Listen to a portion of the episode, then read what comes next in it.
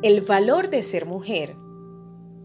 A lo largo de la historia, las mujeres han sido difamadas, abusadas y menospreciadas.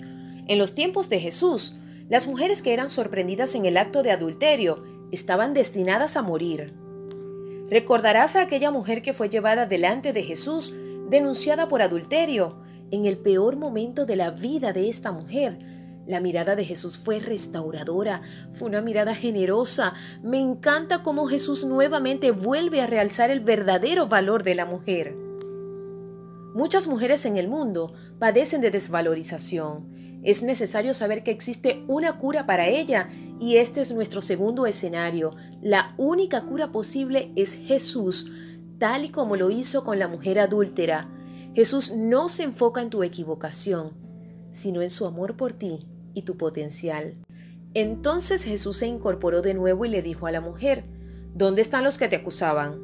¿Ni uno de ellos te condenó? Ni uno, Señor, dijo ella. Yo tampoco, le dijo Jesús. Vete y no peques más. Juan 8, 10, 11. El remedio para recuperar nuestra identidad y nuestro valor está en Jesús.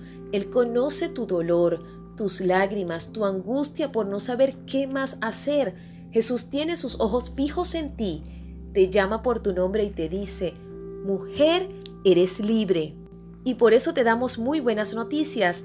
Dios te ama, Dios no te juzga, Dios no te condena, Dios no te señala, Dios no te está criticando, Dios nunca se burlaría de ti, Dios no te tirará piedras.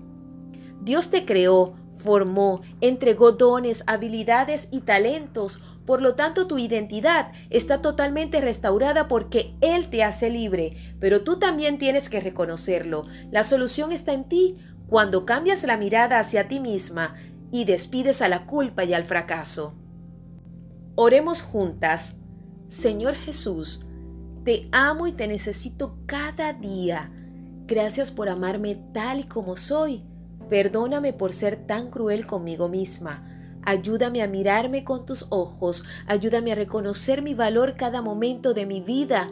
Gracias por recordarme quién soy.